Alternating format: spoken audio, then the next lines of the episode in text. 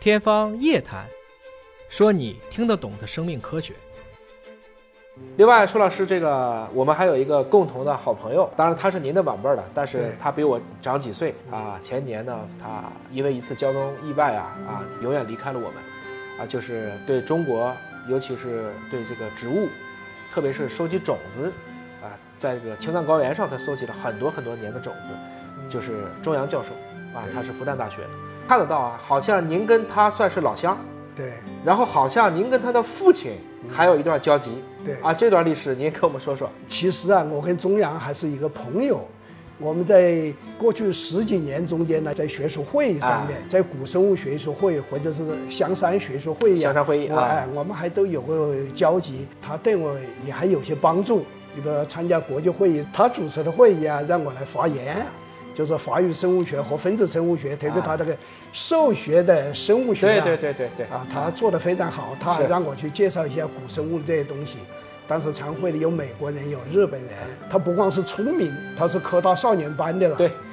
呃，其实啊，我跟他父亲的关系还更深一点，嗯因为我在高二、高三的时候是他父亲当我的班主任，所以哦他对我的教育引导还是啊，是很多有的。这么一层关系。哎，他啊父亲叫钟美民，周美民钟美民啊，周美民啊，嗯美丽的美，民呢就是民教的民啊这就是特别适合于给教师的一个名字，周美民就是能够启迪人，就自己美妙的一声叫声呐、能唤醒很多人。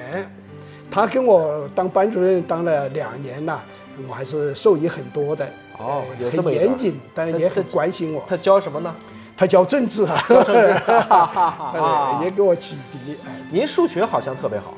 呃，数学不是特别好，所以比较好吧。比较好啊，一般您都比较那谦虚。说到啊钟阳啊，我还补充一点，他不光是聪明，而且他很幽默，很诙是谐。他第一次见我的时候啊，大概是从他父亲那听到了啊后来一算时间也是，说他跟我第一次见面是同在一个照相框里面，但是我们没有见到面。啊，我说这是怎么回事啊？他说，一九六四年，大概四月回五月，我们毕业的时候，我们班上毕业要照相啊他的父亲和母亲呢、都是我们学校的教师，他的母亲是初中的化学教师啊。但我们毕业班照相的时候啊，他的父亲和母亲呢就坐在第一排，他母亲肚子里面怀了七八个月的他，所以我们同在一张照片中间，听明白了他看不见我，我看不 见他，你看他多幽默啊！对，啊，这么来讲，那年您才十八岁，我十八岁，十八岁当，然他对要是不用 X 光，肯定 是他拍不比到我小，的。啊对对，但是。呃，上面留下了他的一些印记，那已是经能看出凸来显在的人间啊了，要出来了。 哎，他很幽默，很诙谐。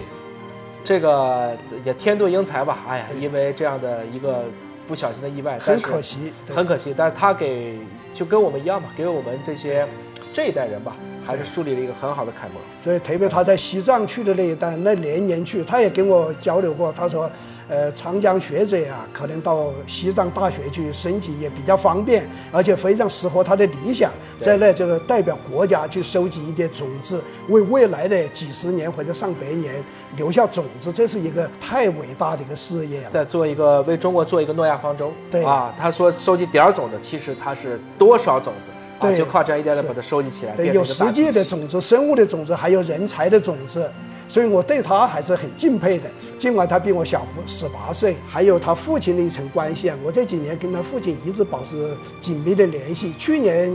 春节前呢，我还去看望过他。周美明现看在看还健在，钟老师和他的夫人王老师都在，啊我还尽一个学生的份吧。这是一段一段美谈呐、对，啊。其实大家总是觉得我们科学家之间啊好像各做各的，其实不是啊，啊科学家之间也是有朋友圈的，也是互相要支持和帮助的。对。